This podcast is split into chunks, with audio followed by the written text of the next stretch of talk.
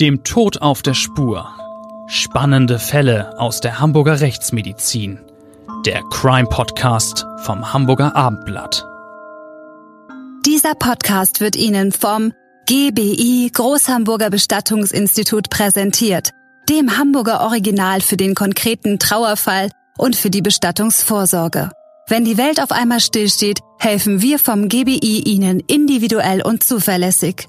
Mit der einzigartigen GBI-Bestattungsvorsorge regeln Sie zudem rechtzeitig alles für ein gutes Ende und erhalten von uns eine zeitlich unbegrenzte Preisgarantie.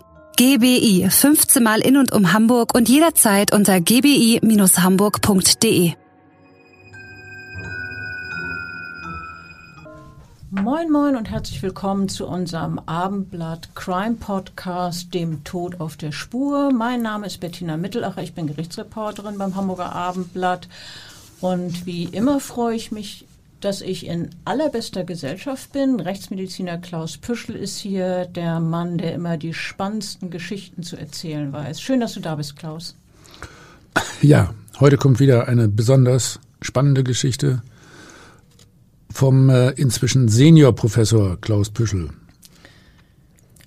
Ja, heute scheint mir angebracht, mit der Beerdigung eines Menschen anzufangen oder präziser gesagt mit einem Grabstein. Es ist der des kleinen Kevin, eines Jungen, der ein ganz besonders dramatisches und schlimmes Schicksal erlitten hat. Und am Ende stand auf seinem Grabstein nur sein Vorname und sein Geburtsdatum, aber nicht sein Sterbetag. Und die traurige Wahrheit ist, dass niemand das genaue Datum weiß, an dem der Zweijährige umgekommen ist. Tatsächlich ist noch nicht einmal der Monat exakt zu definieren. Nur wie der kleine Kevin zu Tode kam, ist mittlerweile genau dokumentiert. Ja, klingt ja wirklich äh, etwas geheimnisvoll, wenn man äh, zum Todeszeitpunkt so wenig weiß. Aber dieses Geheimnis lösen wir nachher auf. Du hast eben die Formulierung gewählt, die traurige Wahrheit ist, das kann man im Fall des kleinen Kevin tatsächlich öfter und besonders laut sagen. Es ist fatalerweise so gewesen, dass der Junge bei denen, die ihn hätten beschützen sollen, völlig aus dem Radar herausgeraten ist. Er war schließlich über Monate alleine seinem als äh, ja, sehr aggressiv bekannten und drogensüchtigen Ziehvater hilflos ausgeliefert, bis dieser ihn totprügelte. Am Ende fand man das geschundene Kind in Plastiksäcke eingewickelt in einem Kühlschrank, daher auch das Problem mit der Todeszeit. Tot und verstaut in einem Kühlschrank. Äh, natürlich kenne ich diesen Fall des kleinen Kevin sehr genau. Wir haben ja schließlich auch darüber in unserem gemeinsamen Krimisachbuch Vermisst geschrieben. Trotzdem, bei all der präzisen Kenntnis erschüttert mich dieser Fall immer wieder sehr und auch das bis heute. Er zeigt auch deshalb wie nur wenige andere ein Drama auf, äh, weil der Fall schließlich sehr deutlich im Fokus der Öffentlichkeit stand. Er stand sogar im Scheinwerferlicht, das wie eine Art, ja, man kann sagen, Brennglas den Schrecken offenlegte, der diesem Jungen widerfahren ist. Ja, aber äh, dieses Scheinwerferlicht ging erst an, als es längst zu spät war und der Junge tot. Es gab sehr viele Menschen, die sich dann hinterher fragten, warum niemand etwas wirklich Effizientes getan hatte, um Kevin zu retten. Es äh, hatte genug Menschen und ganze Institutionen gegeben, die hätten helfen können, die aber äh, entweder nicht genug das äh, völlig falsche oder gar nichts unternommen haben. Die Stadt Bremen, unter deren Vormundschaft Kevin stand und wo sich das Drama um den Jungen abspielte, erbebte geradezu unter diesem Skandal. Der Ziehvater von Kevin kam schließlich vor Gericht und die ganze Nation, wirklich, blickte auf das traurige Schicksal des Jungen, dem ein ganzes Leben hätte offenstehen sollen, der aber nur zweieinhalb Jahre leben durfte und große Teile davon vernachlässigt, unterernährt war und ähm, gebrochene Knochen hatte, sehr zahlreiche und der unter schlimmen Schmerzen litt. Geradezu eine Tragödie. Ja, Ähm, dieser Junge ist eine Weile vermisst gewesen, so kann man es sagen. Er, wir haben vorhin es anders formuliert, er ist aus dem Radar geraten. Wenn man das Wort vermisst hört, wenn von verschollenen Kindern die Rede ist, dann denkt man ja gemeinhin an Junge und Mädchen, die sich ja verlaufen haben, die womöglich entführt wurden aus die, oder aus dem Elternhaus weggelaufen sind. Dann geht üblicherweise die Vorstellung dahin, dass der Vater und die Mutter ihre Kinder lieben, dass sie sich um sie sorgen, dass sie verzweifelt nach ihnen suchen, dass sie Albträume haben oder, oder dass sie gar nicht schlafen können bange Stunden am Telefon stellt man sich dann vor und, und dass sie auf ein Lebenszeichen hoffen. Ja, bei dem kleinen Kevin war es ganz anders. Dieser Junge, der die meiste Zeit seines Lebens unendlich viel Leid ertragen musste, der verschwand geräuschlos, nahezu unbemerkt. Geräuschlos und unbemerkt, das trifft es leider wirklich. So war das. Erst im Nachhinein wurde vielen klar, dass das Kind schon mehrere Monate bevor sein Tod endlich entdeckt wurde, vermisst war. Nur hatte das die ganze Zeit über niemand wirklich wahrgenommen und niemand hatte sich um den Jungen wirklich gekümmert. Lass uns äh, jetzt erstmal darüber reden, wie Kevins Start ins Leben begonnen hat. Denn ja, sein Leben steht von Beginn an unter einem wirklich schlechten Stern. Als seine Mutter Sandra K. ihn im Alter von 34 Jahren zur Welt bringt, hat sie bereits sieben Jahre im Gefängnis gesessen. Sie ist Hepatitis und HIV infiziert, seit vielen Jahren rauschgiftsüchtig. Als ihr Sohn dann am 23. Januar 2004 zur Welt kommt, Kevin ist bisschen über 2000 Gramm leicht, genau genommen 2230 Gramm und er ist ein Frühchen, was ja ohnehin schon eine Belastung ist und äh, nicht der beste Start ins Leben. Und er muss darüber hinaus sofort nach der Geburt in den Drogenentzug durch eben die Drogensucht seiner Mutter. Und äh, der Lebensgefährte von Kevins Mutter will gleichwohl durchsetzen, dass der Säugling bei ihnen leben soll, also bei der drogensüchtigen Mutter und bei diesem Mann. Ja, ziemlich widersinnig. Doch dieser Bernd K. ist keiner, äh, den man sich äh, ja richtig vorstellen kann. Äh, ich muss sagen, vor allen Dingen kann ich mir den nicht als idealen Vater vorstellen. Nee, bestimmt nicht. Seit seinem 13. Lebensjahr mit Alkoholeskapaden auffällig, ebenso dann wie Kevins Mutter drogenabhängig und ja, auch er ein Mann mit insgesamt 13 Jahren Knasterfahrung wegen Diebstahls, aber auch wegen gefährlicher Körperverletzung. 13 Jahre, also da muss er etliche Sachen auf dem Kerbholz haben. So Na, genau wie die Mutter mit sieben Jahren, das ist genau, ja auch nicht wenig. Genau so. Ähm, so lange, 13 Jahre sitzt ja sonst kaum jemand der einen anderen beispielsweise mit Waffengewalt ausgeraubt hat oder der vielleicht sogar jemanden umgebracht hat. Also dieser Mann muss, Bernd K. muss immer und immer wieder Straftaten begangen haben. Also ein unverbesserlicher Mensch. Ja, trotzdem will man offenbar von Seiten der Behörden glauben, dass er sich gewandelt hat und nun ein verantwortungsvolles Leben führen will. Der hochgewachsene, massige 42-Jährige versteht es jedenfalls mit äh, ja, einer gewissen Cleverness und Beharrlichkeit, seinen Willen zu bekommen. Er setzt schließlich gegen den Rat der Kinderärzte durch, dass Kevin bei ihm und Sandra K. leben soll. Der 42-Jährige hat sich dafür auch als äh, leiblicher Vater von Kevin geriert, was er jedoch in Wirklichkeit gar nicht ist. Doch das wird erst nach dem Tod des Kindes durch einen dann durchgeführten DNA-Test bekannt. Ja, es ist eins der vielen Versäumnisse, über die wir heute reden werden. Natürlich hätte man eigentlich sowas auch mal vorher checken können und nicht erst, als es zu spät war. Ja, das, der Mann will also unbedingt, dass Kevin zu ihnen kommt, zu ihm und dieser Sandra K. Und als Mitstreiter für seine Forderung hat er seinen Drogenarzt im Schlepptau, der sehr viel, man kann auch sagen zu viel Verständnis für die Probleme des rauschgiftsüchtigen Mannes hat und der ihm immer wieder Schützenhilfe leistet.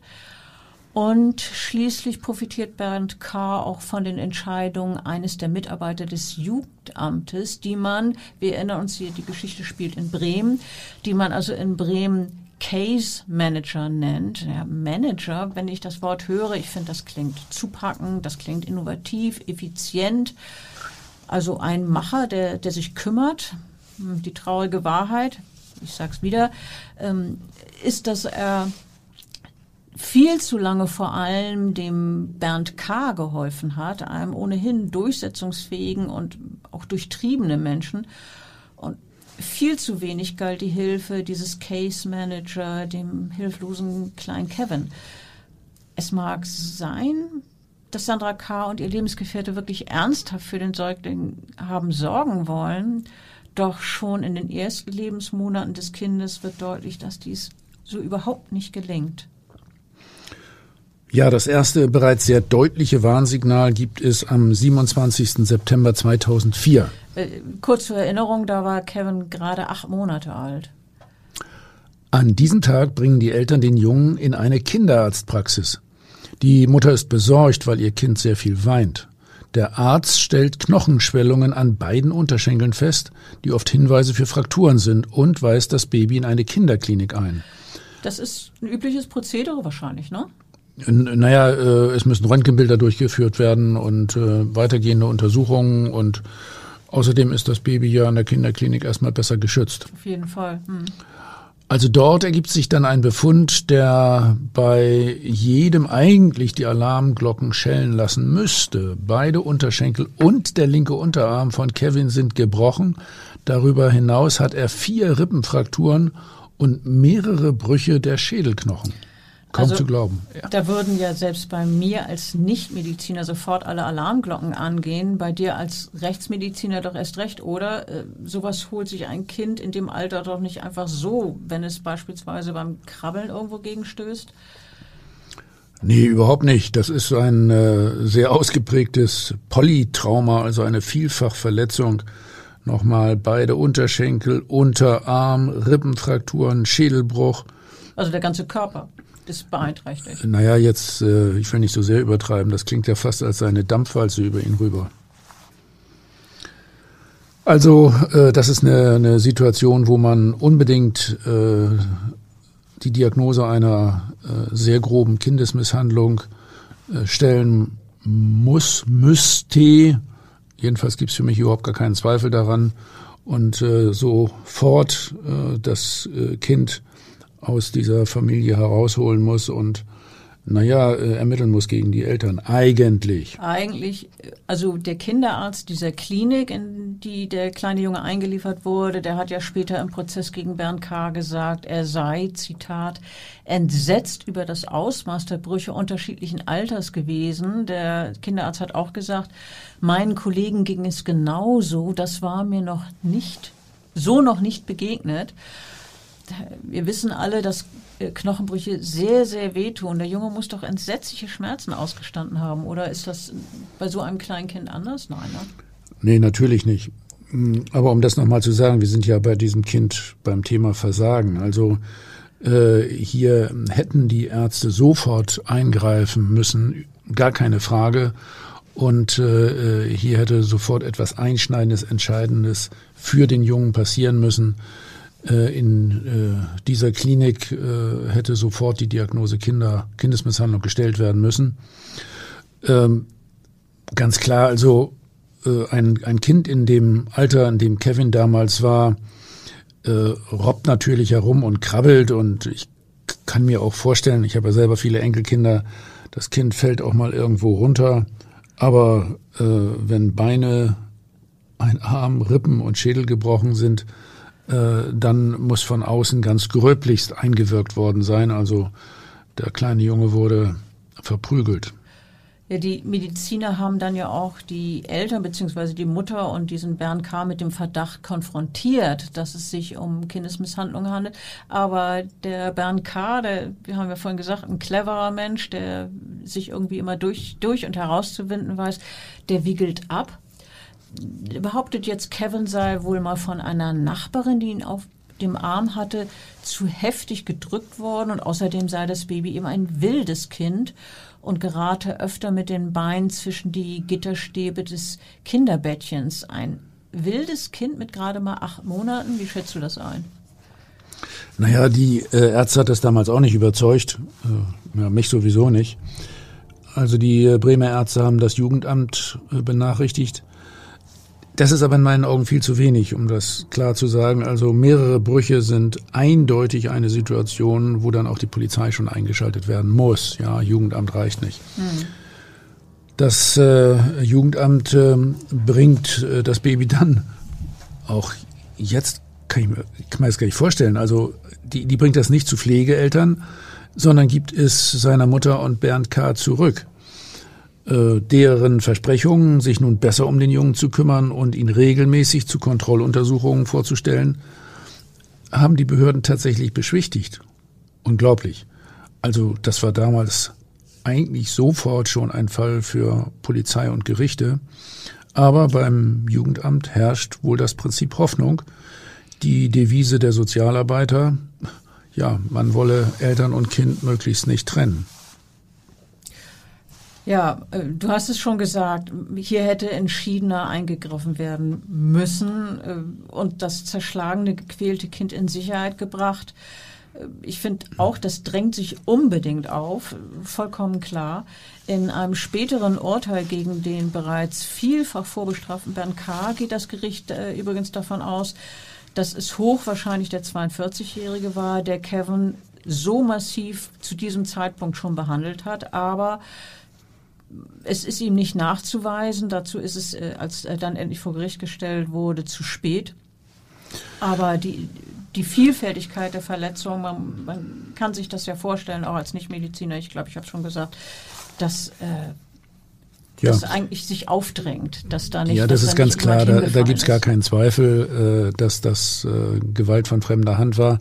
Ich verstehe das Gericht auch noch so, dass äh, andererseits nicht genau nachzuweisen war, wer es getan hat. Rein theoretisch hätte es ja auch die Mutter gewesen sein können, muss man schon sagen. Ne?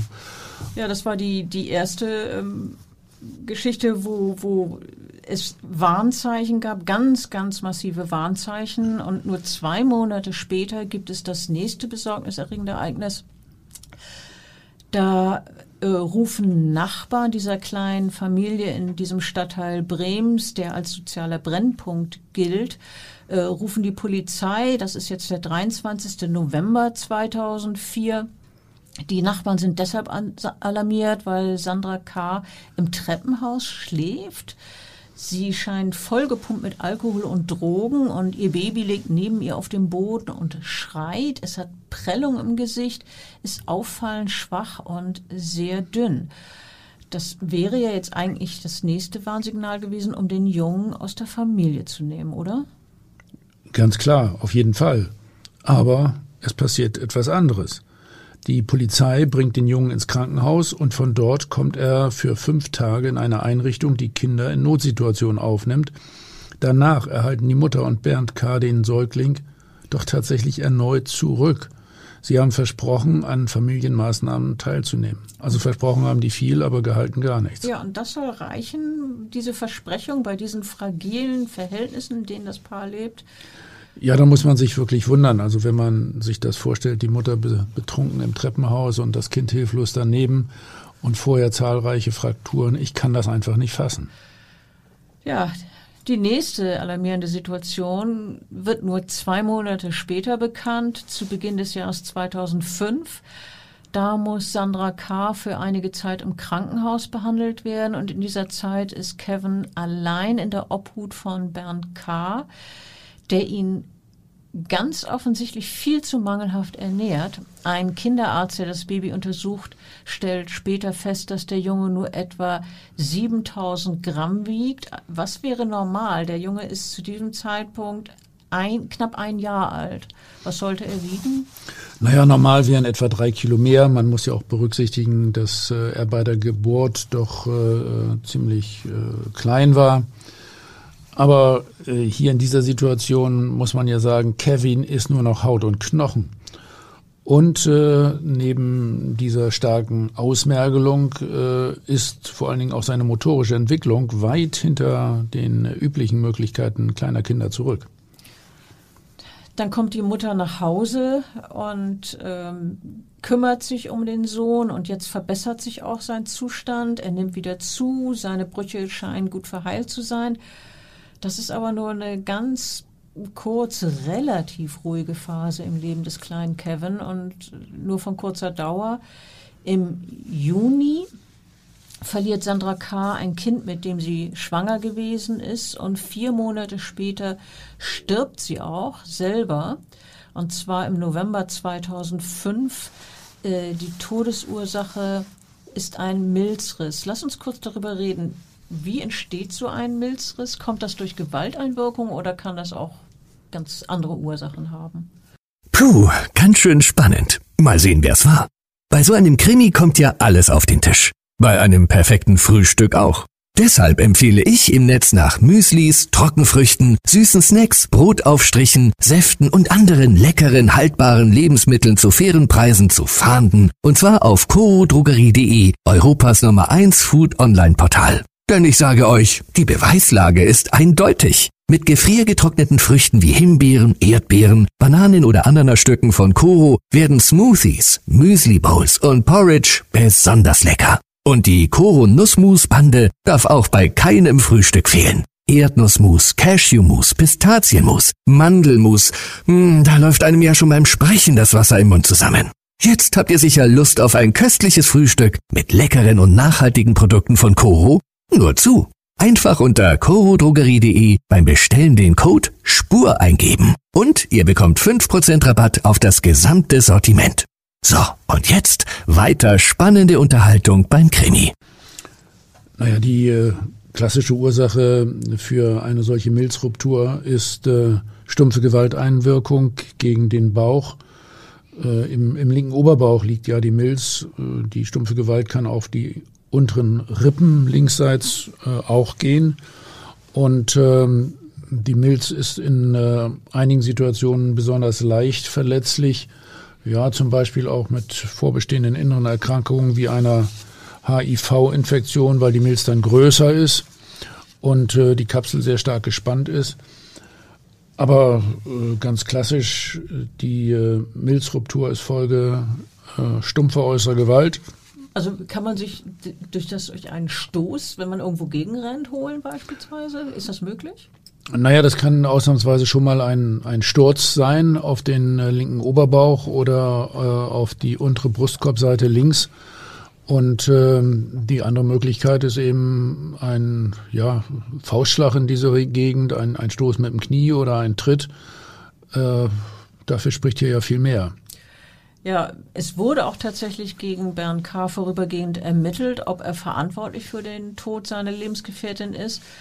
Aber ähm, weil die Organe der Toten durch den jahrelangen Drogenmissbrauch ohnehin sehr geschädigt sind, ist dem Mann keine Misshandlung nachzuweisen. Und außerdem ist es so, dass er durch den Tod seiner Freundin ernsthaft und zutiefst mitgenommen wirkt auf sein Umfeld. Äh, er scheint so geknickt durch diesen Verlust, dass er sogar vorübergehend in eine psychiatrische Klinik eingewiesen wird. Naja, aus meiner Sicht retrospektiv, ehrlich gesagt, äh, ich glaube, der war ein guter Schauspieler und hat tatsächlich für sich äh, alle Vorteile immer gesucht und häufig auch gefunden. Mhm, das kann sehr, sehr gut sein. Kevin kommt für diese Zeit erneut in die Einrichtung für Kinder in Not. Mit seinen fast zwei Jahren ist er weit hinter der Entwicklung zurück, die ein Kind seines Alters genommen haben sollte. Er ist vor allen Dingen sehr dünn.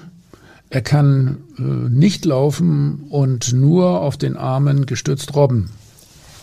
Ja, fast zwei Jahre so alt. Die meisten Kinder laufen doch, wenn sie gerade ein Jahr alt sind oder sogar noch früher, oder? Ja, da könnte ich dir jetzt viele Geschichten von äh, meinen diversen Enkelkindern erzählen. Äh, die äh, sind alle schon gelaufen, bevor sie ein Jahr alt waren und äh, mit zwei Jahren konnten die schon alle gut sprechen und ähm, hatten eine sehr ja positive Entwicklung genommen. Ja, anders Kevin. Der Leiter der Notaufnahme, ein Sozialpädagoge, erinnert sich später im Prozess an eine besorgniserregende Entwicklungsverzögerung des Jungen. Kevin habe zudem verängstigt und schwach gewirkt, erzählt der Sozialpädagoge über das Kind. 22 äh, Monate alt ist es jetzt. Eine Physiotherapeutin nimmt Kevin als Zitat ängstlich und verunsichert wahr und beschreibt den Jungen als ein Kind mit einem maskenhaften Ausdruck. Äh, er schaut mit großen Augen jeden an, hat sie gesagt. Ah, das klingt genau nach dem Verhalten, das äh, die medizinischen Fachleute auch ähm, ja, Frozen Wakefulness, also eingefrorene Wachsamkeit nennen, Misstrauen, Ängstlichkeit. Das ist typisch für kleine Kinder in instabilen Verhältnissen, die stets übervorsichtig ihr Umfeld beobachten, um Stimmungsschwankungen ihrer Bezugspersonen sofort wahrzunehmen und sich dann äh, möglichst vor Wutausbrüchen zu schützen. Die medizinischen Experten, die Kevin so dünn und verschreckt erlebt haben, hätten sich gewünscht, dass das Kind dem äh, Bremer äh, ja, Kinderzentrum, Kinderschutzzentrum der Kinderklinik vorgestellt wird.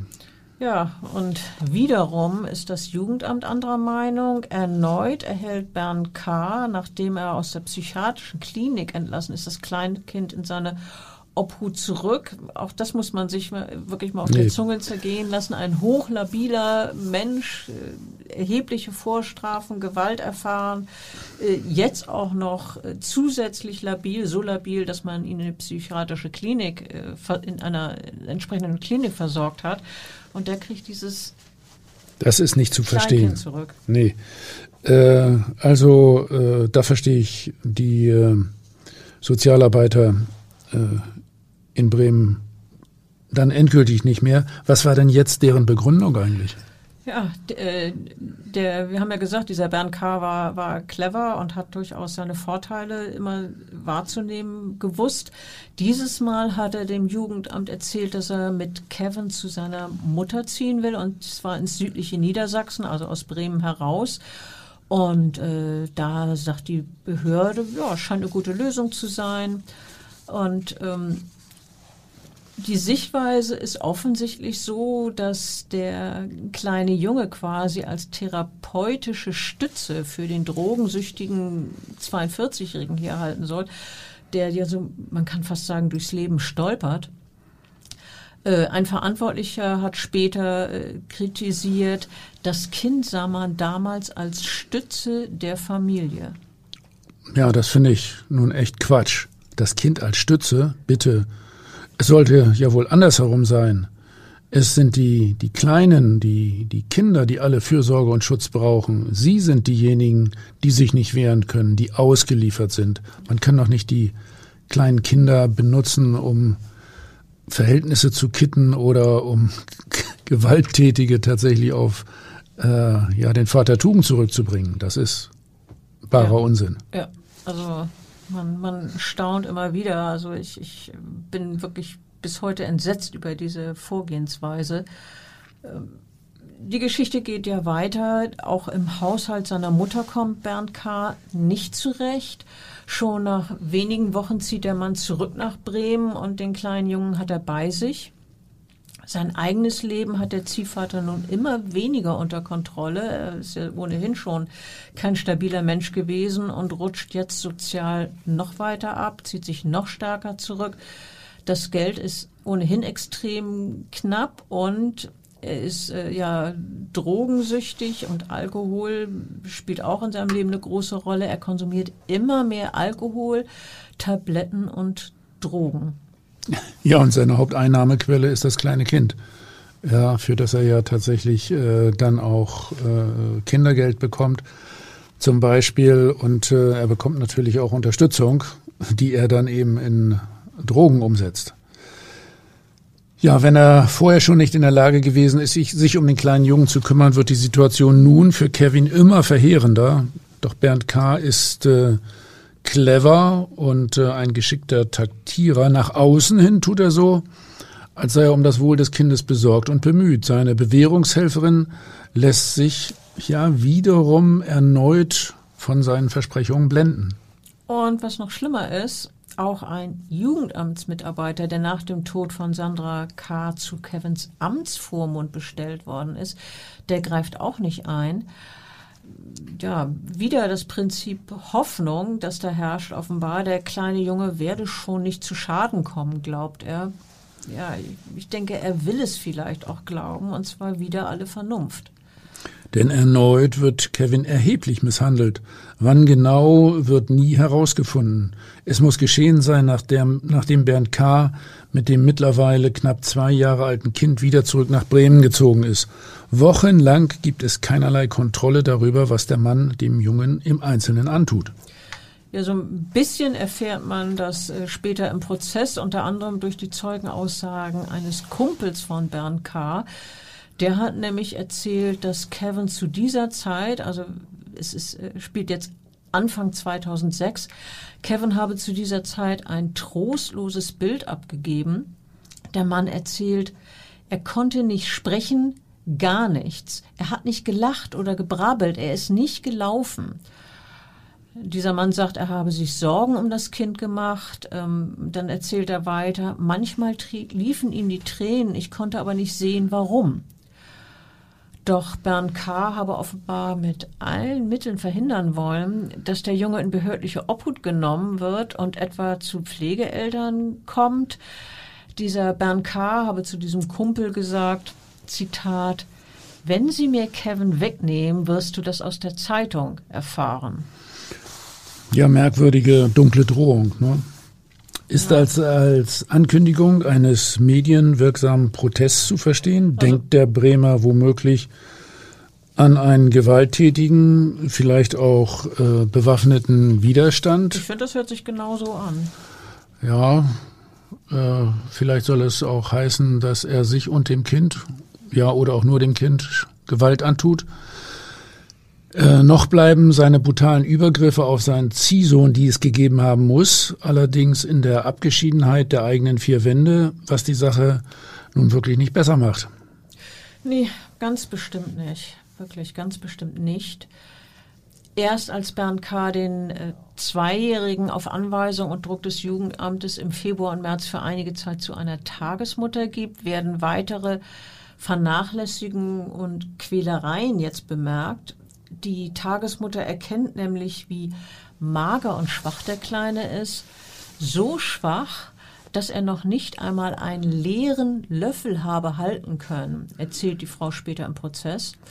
Und bei einem weiteren Aufenthalt von Kevin bei dieser Tagesmutter entdeckt sie zusammen mit einer Bekannten bei dem Jungen schwere Verletzungen, er hat im Genitalbereich Quetschung. Das ist doch bestimmt auch absolut misshandlungstypisch, oder? Ich meine, so eine Quetschung holt sich ein kleiner Junge doch nicht beim Spielen, oder?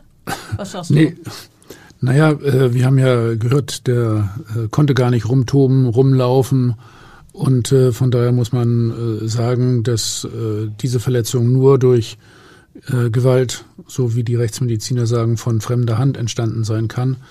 Also da hat der Einzige, der mit ihm ständig zusammen war, auf diesen Jungen ganz brutal eingewirkt, nämlich sein Ziehvater, dieser Bernd K. Anders ist das nicht zu erklären. Die Tagesmutter stellt bei dieser Gelegenheit auch noch eine weitere Verletzung fest. Kevin kann nämlich nicht stehen. Sie sagt, das rechte Bein war geschwollen und hatte eine andere Form angenommen, wie eine Banane, gebogen, erzählen die besorgten Zeuginnen später vor Gericht. Der Junge hat einen Verband um dieses Bein, den Bernd K. ihm offenbar angelegt hat. Die Frauen entfernen diesen Verband und erkennen das schlimme Ausmaß der Verletzung. Dann sagt die Frau, der Fuß war in einem unnatürlichen Winkel von nach außen abgeknickt. Außerdem hat er diverse Hämatome und die Frauen sind entsetzt und informieren unterschiedliche Jugend, äh, Personen auch und wieder das Jugendamt und ja, dort sagt man ihnen, dass sie Kevin an den Vater herausgeben sollen, erneut Man, man fasst sich wirklich nur noch an den Kopf. Das Jugendamt, man werde sich jetzt schon kümmern. Völlig unverständlich. Erneut auch zu diesem Zeitpunkt eindeutig ein Fall für die Polizei. Der Kind, äh, der Junge hat ähm, also da eine äh, Fraktur, die völlig äh, schief verheilt und damit sind alle Kriterien tatsächlich erfüllt, um unter dem Aspekt der Kindesmisshandlung die Polizei einzuschalten. Also das Jugendamt reicht da nicht aus und der Junge muss sofort ins Krankenhaus. Aber er kommt zum Vater und der kümmern Besprechungen, Empfehlungen, jede Menge Aktennotizen gibt es, Fallkonferenzen. Ja, jetzt wird viel geredet und geschrieben und äh, äh, beherztes Eingreifen, echte Hilfe fehlt völlig, völlig Fehlanzeige. Was später nach Kevins Tod über diese Zeit zusammengetragen wird, äh, liest sich wirklich wie ein unendlicher Bericht des vollständigen Versagens. Ja, es drängt sich tatsächlich der Verdacht auf, dass auch Kosten und ein sehr enger Personalschlüssel im Jugendamt bei dieser Ro Entscheidung eine Rolle gespielt haben. Äh, dass Kevin bei dem Mann bleiben soll, den man für seinen leiblichen Vater hält. Die Sozialbehörden in Bremen sind zu dieser Zeit arbeitsmäßig überlastet und der Stadtstaat hat immer weitere Stellen eingespart, anstatt wie ich finde, hätte er sie zu der Zeit sicherlich aufstocken müssen. Es werden die Stellen eingespart und so wird der Junge quasi zur, ja, man kann sagen, Manövriermasse zwischen Behörden. Äh, ja, da hast du recht. Kevins Wohl scheint hinter der Notwendigkeit von Sparauflagen und beängstigt engen Personalschlüsseln bei den Ämtern zurückzustehen. Das macht mich einfach wütend. Merkst du ja. Mich auch wütend, aber es macht mich auch traurig. Und letztlich finden auch die Wünsche des Vaters immer weiter mehr Beachtung als das Kindeswohl. Äh, als Bernd K. sich im März und April 2006 bei, mehrfach bei dem Amtsvormund nicht meldet und Termine nicht wahrnimmt und auch bei seinem Case Manager, diesem tollen Manager, nicht meldet, wird zwar eine sogenannte Hilfekonferenz unterschiedlicher Behörden eingerichtet. Sie soll eine engere Anbindung zu Vater und Sohn sicherstellen, doch nach diesem Treffen am 20. April 2006, zu dem man Bernd K. geladen hat und bei dem er ein vermeintlich fröhliches Kind präsentiert, toleriert man wie gewohnt seine Ausflüchte also er hat wieder erzählt, warum dieser oder jener Termin angeblich nicht geklappt hat, was er alles äh, Wichtiges zu tun hatte, dass er natürlich sich wieder bessern will. Man toleriert das alles und das ist noch nicht alles. Ganz genau. Ebenso wird hingenommen, wie der Mann seine Tagesmutter, also die Frau, die sich um Kevin zeitweise kümmert, mit ausländerfeindlichen Äußerungen schmäht mit der Frau, die aus dem arabischen Kulturkreis kommt, könne er nicht zusammenarbeiten, weil er ein, so ein Quatsch, ein aufrechter Deutscher sei, meint Bernd K. bei der Konferenz. Stattdessen erklärt er sich bereit, Kevin regelmäßig in einen Spielkreis zu geben. Also, dass die ihm bei diesen Äußerungen den Jungen nicht gleich weggenommen haben, verstehe ich auch wieder nicht. Auch wieder nicht, ja. Ähm, dieser berühmte Spielkreis, da hat Bernd K. den Jungen nicht ein einziges Mal hingebracht. Es gibt weiter eine riesige Serie von Ausflüchten, von Beschwichtigungen. Und äh, Bernd K. taucht praktisch ab. Mit dieser Taktik gelingt es ihm, dass er das Kleinkind über Monate niemandem zeigen muss. Er hat ihn seit diesem 20. April bei dieser Fallkonferenz vollständig der externen Kontrolle entzogen. Das muss man sich auch wieder auf der Zunge zergehen lassen, denn eigentlich war ja Sinn dieser Fallkonferenz, dass nun die Kontrolle besser wird, dass dem Jungen äh, Hilfe zuteilkommt. Ja, und danach passiert null. Besuchsversuche durch den Amtsvormund scheitern, weil niemand die Tür öffnet. Auch eine Heilpädagogin der frühen Hilfen versucht mehrfach, Kevin zu sehen. Niemand macht die Tür auf. Schließlich am 19. Juli öffnet Bernd K. ihr und behauptet dann, Kevin sei beim Schwimmen. So ein Quatsch. Nach zwei Stunden des Wartens geht die Frau unverrichteter Dinge wieder weg.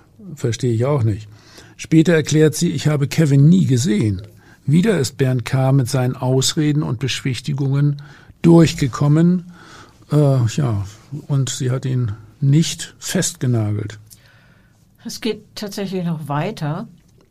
Die Schwester seiner verstorbenen Lebensgefährtin möchte den kleinen Jungen besuchen. Die reist Anfang Juli 2006 extra aus Köln an, um ihren Neffen zu sehen. Und der Ziehvater hat aber immer wieder scheinbare Erklärungen, warum Kevin nicht zu Hause sei. Erst meint, er habe sich im Tag geirrt, dann erzählt er, der Junge sei im Kindergarten, dann dort sei man auf einem Ausflug. Ja, und dann fährt sie irgendwann unverrichteter Dinge wieder nach Hause und Kevin bleibt unsichtbar. Unsichtbar. Ja, so kann man das beschreiben. Ich würde sonst noch sagen, von der Bildfläche ist er verschwunden. Und ich würde noch weitergehen. Der Vater hält ihn verborgen, gezielt verborgen. Am Telefon lassen sich die Sozialarbeiter weiter durch vage Ausreden von Bernd K. abspeisen. Jetzt behauptet er, er lebe mit dem kleinen Jungen wieder bei seiner Mutter im südlichen Niedersachsen. Die Mutter aber, das ergibt schließlich sich im September 2006, als eine Familienrichterin mal nachfragt, die Mutter würde ihren Sohn überhaupt nicht mehr aufnehmen. Tja, warum denn wohl nicht? Ja, die Mutter sagt, sie habe seit dem letzten heftigen Streit äh, mit ihrem Sohn vor Weihnachten tatsächlich Angst vor ihrem Sohn. Ja, wundert mich nicht. Ja, und Kevin, den hat Bernd K.'s Mutter bereits seit den Feiertagen zum Jahreswechsel nicht mehr gesehen. Dabei hat er doch angeblich monatelang bei ihr gelebt. Tja, eine von den vielen Lügen. Mhm. Endlich, endlich gehen bei den Behörden jetzt die Alarmglocken an. Konsequenzen sollen gezogen werden. Das Amtsgericht. Sagen, zwei Jahre zu spät, oder? Mindestens. Ja, klar. Das ganze Leben äh, von Kevin hätte woanders stattfinden müssen. Jetzt beschließt das Amtsgericht, äh, dass der kleine Junge in Obhut genommen werden soll. Amtsvormund und die Gerichtsvollzieherin sollen dabei von der Polizei unterstützt werden. Man befürchtet Widerstand durch den als aggressiv bekannten Bernd K. Halt, stopp, Moment. Äh, das müssen wir, glaube ich, wirklich nochmal deutlich sagen. Dieser Widerspruch ist wirklich bemerkenswert. Nun wird also sogar das MEK mobilisiert, schwer bewaffnete Spezialisten, die die Behördenarbeiter schützen sollen. Aber den kleinen Jungen hat man vorher mit dem als gewaltbereit geltenden 42-Jährigen alleine gelassen? Ja, das ist wirklich überhaupt nicht zu fassen. Polizei und Behördenmitarbeiter stellen jetzt bei ihrem Einsatz fest, dass die Tür zur Wohnung von Bernd K. mit einem äh, Schrank verbarrikadiert ist. Und äh, das mobile Einsatzkommando öffnet die Tür mit einer Ramme. Auf die Frage der Beamten, wo ist das Kind, sagt Bernd K. nur, dass er das gar nicht sagen wolle und sie drängen weiter und dann stammelt er, es war ein Unglück. Und wenig später sagt er, er ist in der Küche. Als die Beamten Kevins Ziehvater kurz darauf abführen, sagt Bernd K. noch zwei Sätze, bevor er in Schweigen verfällt. Das Jugendamt trifft keine Schuld. Ich bin das Schwein. Das hm. Schwein also? Recht hat er. Ja, man könnte diesen Satz als späte, man muss natürlich sagen, viel zu späte Einsicht verstehen. Doch was Kevin wirklich erfahren, ist diese massive Gewalt, das, das Martyrium, das er erlebt hat, dieser Horror, das sprengt die Vorstellungskraft selbst von hartgesottenen Ermittlern, auch meine Vorstellungskraft. Es ist wirklich, wirklich schlimm.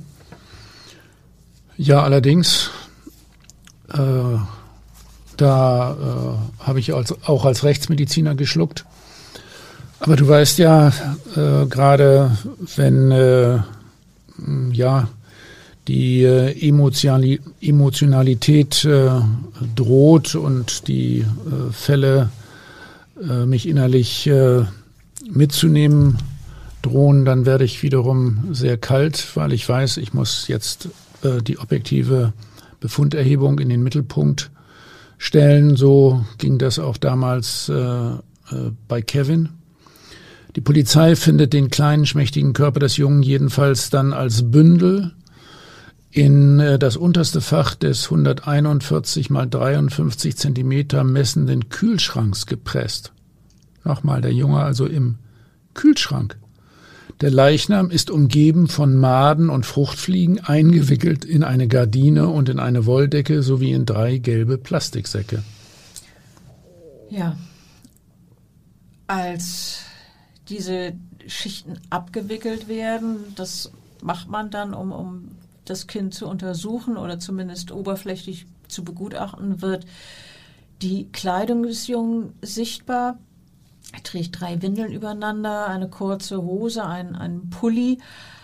Ja, und was durch diese zahlreichen Schichten Kleidung und die weiteren Umhüllungen, die Gardine, die Wolldecke und was du alles eben erwähnt hast, äh, zunächst noch nicht zu erkennen ist, der Körper des kleinen Jungen äh, weist etliche Knochenbrüche auf. Es waren ja schon mehrere entdeckt worden, aber jetzt äh, werden weitere dann äh, herausgefunden. Äh, das ganze Ausmaß dieser Verletzung wird erst bei der Obduktion deutlich. Was habt ihr bei der Sektion des kleinen Körpers herausgefunden? Eigentlich, eigentlich möchte ich es gar nicht wissen, aber ich denke, wir sollten es doch thematisieren, weil es einfach dazugehört, um diesen furchtbaren Fall zu verstehen. Ja, äh, nochmal zu den Fakten. Der Junge ist zunächst einmal in Bremen obduziert worden von den dortigen Rechtsmedizinern. Die haben uns dann äh, später hinzugezogen, weil wir über Spezialuntersuchungsmöglichkeiten vor allen Dingen zum Nachweis von Frakturen äh, verfügen. Äh, wir stellten insgesamt 26 äh, Brüche, also 26 Frakturen an unterschiedlichen Stellen des Körpers fest. Die auch unterschiedlich alt waren, ne? so war das doch. So war das und äh, alle Frakturen natürlich zurückzuführen auf Gewalteinwirkung. Der äh, Junge hatte nicht etwa eine Glasknochenkrankheit oder tatsächlich irgendwie ein anderes vorbestehendes Leiden, was äh, die Knochenbrüchigkeit hier äh, befördert hätte. Alleine am Schädel hat Kevin über die Jahre drei verschiedene Knochenbrüche erlitten. Der rechte Oberarm ist ebenfalls dreimal gebrochen worden. Das gleiche gilt für beide Schienbeine. Auch die anderen Knochen der Extremitäten sowie die Rippen weisen zum Teil mehrere Frakturen auf. Kurz, es gibt kaum einen größeren Knochen in dem kleinen Körper, der nicht massiv traktiert wurde. Ja, wie, wie ungewöhnlich das Ausmaß dieser Verletzung selbst für erfahrene Rechtsmediziner ist, wurde ja später auch im Prozess gegen Bernd K. deutlich. Äh, ein Kollege von dir hat als Sachverständiger gesagt, wir haben selten ein so schwer misshandeltes Kind gesehen. Das würdest ja, du sicherlich unterschreiben. Ja klar, also äh, tätig bei dem Fall war dann vor allen Dingen auch äh, unser Oberarzt, Professor Sperrhake, der äh, sich sehr speziell immer mit äh, Kindesmisshandlung befasst. Übrigens, äh, auch mit Drogen hat dieser Bernd K. den kleinen Jungen noch vollgepumpt. Was habt ihr gefunden? Ja, musst dir mal vorstellen, bei dem kleinen Kind haben wir Spuren von Ritalin, dann aber auch Kokain, Methadon und Diazepam gefunden. Also in etwa alles, äh, zu dem Kevins Ziehvater Zugang hatte. Äh, was, was kann der Hintergrund gewesen sein, um das Kind zu betäuben, um die Schmerzen zu stillen, um Ja klar. Ich, ich weiß es nicht. Betäubung des Kindes, das Kind sollte ruhig gestellt werden, mhm. äh, damit äh, es auch nach außen hin äh, sich möglichst wenig bemerkbar machen kann und dass die Umwelt nicht mitkriegt, was mit dem Kind passiert. Dem ersten Gewaltausbruch war Kevin übrigens ausgesetzt, als er etwa acht Monate alt war. Das sind jene Brüche, die seinerzeit in der Kinderklinik behandelt wurden. Also wir haben da eine Alterseinschätzung der verschiedenen Verletzungen gemacht mit sehr verschiedenen bildgebenden Methoden, auch mit äh, sehr, sehr intensiven mikroskopischen Untersuchungen. Wir haben jeden einzelnen Bruch tatsächlich auch im Mikroskop angeschaut. Und ähm, die nächsten nach unserer Überzeugung misshandlungstypischen Frakturen wurden dem Jungen äh, dann zugefügt, äh, als er zwei Jahre alt geworden war. Ja, schlimme Schmerzen muss er erlitten haben. Erhebliche Bewegungseinschränkungen natürlich. Du hast vorhin erzählt, wie, wie oft die, die Beine gebrochen waren. Natürlich kann der Junge nicht, nicht laufen lernen so. Er muss furchtbar gelitten haben. Und das sind jene Misshandlungen, von denen die Tagesmutter zumindest einige entdeckte und darüber dann auch das Jugendamt informierte. Man stelle sich nur vor, wenn die zuständige Behörde der Warnung dieser besorgten Frau gefolgt wäre, hätte Kevin zumindest sein weiteres Martyrium erspart geblieben sein können, wenn man sich denn gekümmert hätte. Ja, aber der ist einfach völlig äh, ja, durchgefallen äh, durch, durch äh, alle Ritzen des Systems, war völlig aus dem Blickpunkt und äh, zum Schluss lag er eben dann äh, wochenlang, monatelang im Kühlschrank, teilweise vermutlich noch als äh, Sozialarbeiter dann in der Küche mit dem Ziehvater äh, noch verhandelt haben. Ja, also ist der Junge, so kann man dir die, das, euer Obduktionsergebnis deuten, den seit der Konferenz am 20. April niemand außer Bernd K. je Gesicht zu bekommen hat, erneut auf schwerste Weise misshandelt worden. Das sprechen ja so die Analysen der, der Bruchverletzung, das hast du eben erklärt. Ja, das ist völlig, völlig klar. Also äh, der Junge ist bis äh, zu seinem Lebensende dann äh, weiter misshandelt worden. Ja, wir haben das so rekonstruiert. Irgendwann im späten Frühjahr bricht der drogensüchtige Mann dem kleinen Kevin erneut vier Knochen. So kann das anhand der Obduktionsergebnisse festgestellt werden. Und schließlich Ende Juni oder Anfang Juli kommt es zu weiteren fünf Frakturen. Eine davon äh, führt dann zum Tod des Jungen. Er stirbt nämlich an einer sogenannten Fettembolie. Fettembolie, das musst du bitte erklären. Ja, wenn äh, Knochen gebrochen werden, insbesondere wenn, wenn mehrere Knochen gleichzeitig gebrochen werden, äh, wird Fett äh, aus äh, dem Knochenmark herausgelöst, tritt in die Blutbahn ein und diese Fetttröpfchen verstopfen dann kleine Blutgefäße in der Lunge. Das ist das Bild einer Fettembolie. Jedenfalls kann Kevins kleines Herz zuletzt gegen diesen Widerstand der äh, Fetteinschwemmungen äh, in die Lungenblutgefäße nicht mehr ankämpfen und sein Herz versagt. Ja, Versagen ist äh, ein viel bemühtes Wort im Fall Kevin. Also ich glaube, wir haben es ja heute auch schon oft genug angedeutet oder auch ähm, ausgesprochen. Auch der Bürgermeister der Stadt Bremen, wo der Junge starb, hat diesen Ausdruck äh, benutzt, Versagen. Doch er meint damit weniger das Herz des Jungen, sondern die offiziellen Stellen der Stadt. Ein unverzeihliches Versagen der zuständigen Behörden nennt der Bürgermeister den Fall wenige Tage nachdem der Tod des Zweiten bekannt wird.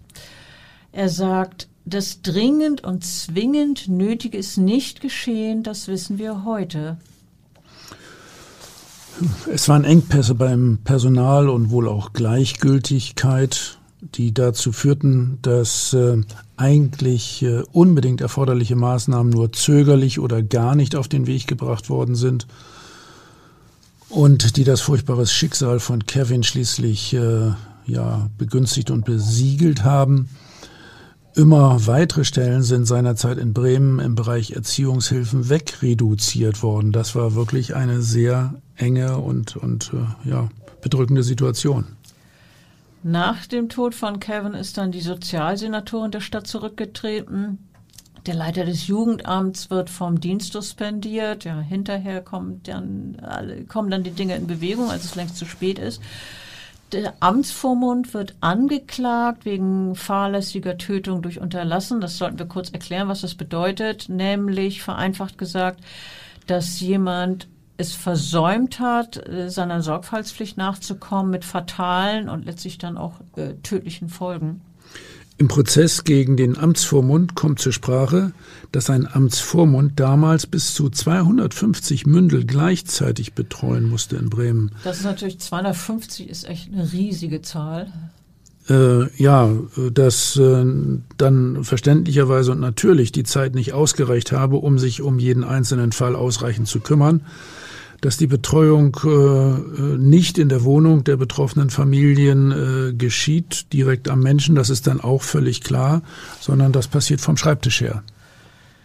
Ja, in seinem Prozess sagt er, in seinem eigenen Prozess gegen den Amtsvormund, sagt dann dieser Amtsvormund, warum sind wir damals im Stich gelassen worden mit unserer Verantwortung? Der Mann sagt auch, dass seit Kevins Tod kein Tag vergangen sei, an dem er nicht an den Jungen und an seine Verantwortung für ihn gedacht habe. Er muss jahrelang in psychologische Betreuung und das Verfahren gegen den Mann wird schließlich eingestellt. Er muss 5000 Euro Geldbuße zahlen. Und was geschieht mit Bernd K.? Ja, der wird im Jahr 2007 vor Gericht gestellt, gut ein Jahr nach Kevins Tod. Ähm, wenn man den Mann im Prozess beobachtet hat, also er ist ein Mann von kräftiger Statur, graumeliertes, schulterlanges Haar, Auffällig ist die, das unbewegte Gesicht, die starre Körperhaltung. Und dieser Bernd K. ist ja der Einzige, der sagen könnte, was genau mit Kevin in den letzten Wochen seines kurzen Lebens geschah und wann er gestorben ist. Ja, doch der Angeklagte schweigt. Die Staatsanwaltschaft hat ihm Mord vorgeworfen. Er sagt dazu nichts. Ja, es ist natürlich sein gutes Recht, das zu tun. Das darf er als Angeklagter.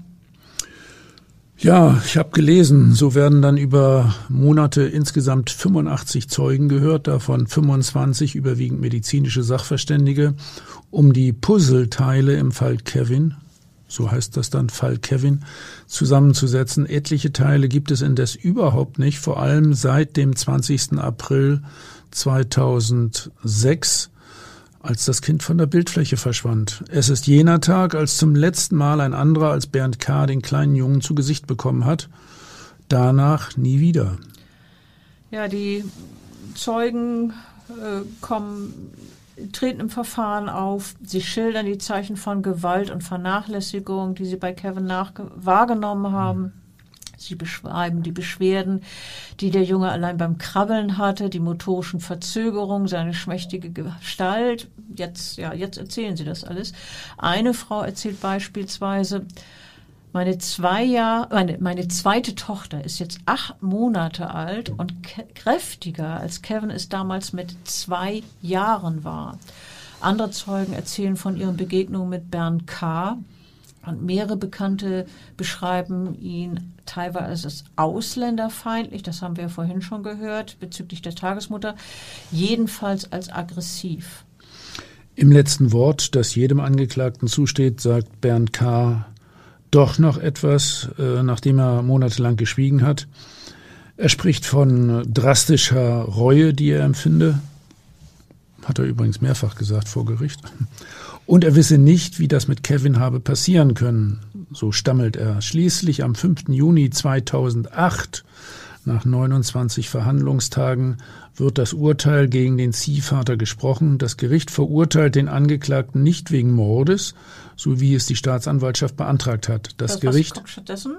Ja, stattdessen äh, erkennt äh, das Gericht im Erkenntnis auf zehn Jahre im Ergebnis auf zehn Jahre Haft wegen Körperverletzung mit Todesfolge in Tateinheit mit Misshandlung von Schutzbefohlenen. So lautet das im Tenor des Urteils. Ja, der Richter spricht von rohen und massiven Misshandlungen des Jungen durch den Angeklagten über eine längere Zeit. Allerdings, sagt der Richter, könne Bernd K. ein Tötungsvorsatz nicht nachgewiesen werden, denn äh, Kevin sei ja nicht unmittelbar durch die Misshandlungen gestorben. Wie er gestorben ist, hast du ja vorhin erklärt, dass es eine Folge der Verletzung war, aber eben, eben nicht unmittelbar eine Folge. Der Junge äh, starb also ein bisschen später. Wir wissen nicht genau, ob das nun, weiß nicht, Stunden, Tage gedauert hat. Ja, bei einer Fettembolie dauert das äh, einige Stunden, können auch ein bis zwei Tage sein. Ja. Aber das macht eben juristisch einen erheblichen Unterschied. Nicht mehr Mord oder Totschlag, sondern Körper mit Verletzung mit Todesfolge. Der Vorsitzende Richter sagt, die Gewalteinwirkung allein hat nicht gereicht, das können wir sagen. Wie viel Zeit zwischen der Verletzung und dem Tod lag, ist unklar. Ja, und äh, beim Strafmaß wird auch berücksichtigt, dass eine verminderte Steuerungsfähigkeit von Bernd K. zur Tatzeit nicht ausgeschlossen werden kann. Äh, ähm, wir haben ja vorhin auch von Drogensucht und so gehört. Da hat aber noch ein weiterer Aspekt eine Rolle gespielt, oder? Äh, ja, also Drogen, Alkohol und ähm, er hatte ein Abhängigkeitssyndrom, das muss man ganz klar sagen. Das ist schon eine schwere psychische Erkrankung. Vor allen Dingen äh, bestand Abhängigkeit von Kokain und Heroin. Also mit anderen Worten, weil er Drogen nimmt, hat er seine Handlungen nicht richtig unter Kontrolle? Ja, ich würde äh, sagen, so ungefähr laienhaft ausgedrückt. Äh, zudem, das wird allerdings auch vom Psychiater noch gesagt, habe die Persönlichkeit des 42-Jährigen dissoziale Züge. Ja, das meint auch das Gericht und beruft sich äh, äh auf die Sachverständigen. Eine krankhafte seelische Störung im engeren Sinne liege nicht vor. Ja, aber das Gericht nimmt dem Angeklagten nicht ab, dass er nicht weiß, was zuletzt mit Kevin passiert sei. Ich glaube dem Angeklagten nicht, sagt der Vorsitzende Richter dazu. Früheren Betreuerung von Bernd K. etwa gegenüber den Ärzten. Kevin habe sich seine ersten Knochenbrüche selber zugefügt, als er im Kinderbettchen heftig gestrampelt habe sei jedenfalls nicht zu glauben. Der Richter sagt dazu ganz klar, das Kind hatte nicht die Kraft, sich solche Brüche zuzufügen. Das siehst du doch auch so, oder Klaus? Naja, das ist völlig klar. Da äh, haben wir uns in unseren Gutachten auch völlig eindeutig äh, ausgedrückt. Äh, das ist äh, geradezu unmöglich, dass ein Kind äh, etwa durch eine Drehung im Bett äh, das eigene Bein bricht. Das geht nicht. Ja, der Richter führt noch weiter aus, der Junge habe weitere Frakturen und Gewalt durch den Angeklagten erleiden müssen. Er habe erhebliche Beschwerden gehabt und, so sagt der Ritter, Richter weiter, der Junge habe sehr gelitten, doch sein Ziehvater habe es unterlassen, medizinische Hilfe zu holen. Auch andere Beteiligte im Leben des Jungen hätten viel zu lange geschwiegen oder nicht beherzt genug eingegriffen. Wir haben es ja vorhin ausführlich geschildert, wie das alles abgelaufen ist. Einzig lobend erwähnt der Richter die Tagesmutter. Ja, über diese Tagesmutter und deren Bekannte, die Kevins Bein als äh, krumme Banane geschildert und sich erschüttert ans Jugendamt gewandt hatten, sagt der Richter, sie seien leider nicht ausreichend ernst genommen worden. Das Wort leider betont der Richter sehr deutlich. Die Situation hätte vielleicht einen Wendepunkt im Leben von Kevin ausmachen können. Ich muss sagen, es hätte viele andere Gelegenheiten geben können, wo Menschen mit Zivilcourage hier hätten eingreifen können. Müssen. Ja, das ist allerdings versäumt worden. Ebenso äh, wie die sogenannte Fallkonferenz vom April 2006. Äh, nichts für Kevin zum Besseren geändert hat, obwohl da äh, wirklich äh, schon Alarmstufe, äh, Alarmstufe Rot war. Ja, es hat sich nicht zum Besseren geändert. Im Gegenteil, es ist alles nur noch schlimmer geworden. Ja, und als alles zu spät war, als dieser kleine Junge, der bei so vielen durch ein Raster gefallen ist, aus dem Raster gefallen ist, aus dem Fokus gerutscht ist, als dieser kleine Junge beerdigt wird, herrschen nun in Bremen Trauer, Entsetzen und Fassungslosigkeit. Das, was wir hier nun die ganze Zeit schon zum Ausdruck bringen. Die Pastorin sagt bei der Trauerfeier für den Zweijährigen, Kevin hatte sein Leben doch noch nicht gelebt. Er war noch so klein. Der Junge wird in einem kleinen weißen Sarg beerdigt, der über und über mit Blumen geschmückt ist. An seinem einen Ende wacht ein Teddybär. Zur Beerdigung des Jungen sind etwa 20 Menschen gekommen und einige von ihnen haben Kevin überhaupt nicht gekannt, aber das Schicksal des kleinen Jungen hat sie besonders berührt. Gesungen wird, der Mond ist aufgegangen. Ehrlich gesagt, mir fehlen jetzt die Worte und äh,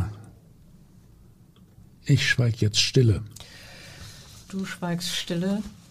Ja, vielleicht äh, kann man äh, an alle, an unsere Zuhörer, an alle Menschen überhaupt äh, appellieren. Das ist ja eigentlich auch das, was wir mit dieser Geschichte sagen wollen. Guckt genau hin, wenn euch Elend auffällt und ähm, habt Zivilcourage. Vielleicht gibt's äh, jemanden, der in Not ist und wo man dann mal drüber reden muss, um, wo man diesem Menschen, insbesondere vielleicht Kleinkindern, helfen kann, sollte wo man helfen muss. Ich denke, das kann man so als Quintessenz sagen zu diesem traurigen Fall. Tschüss.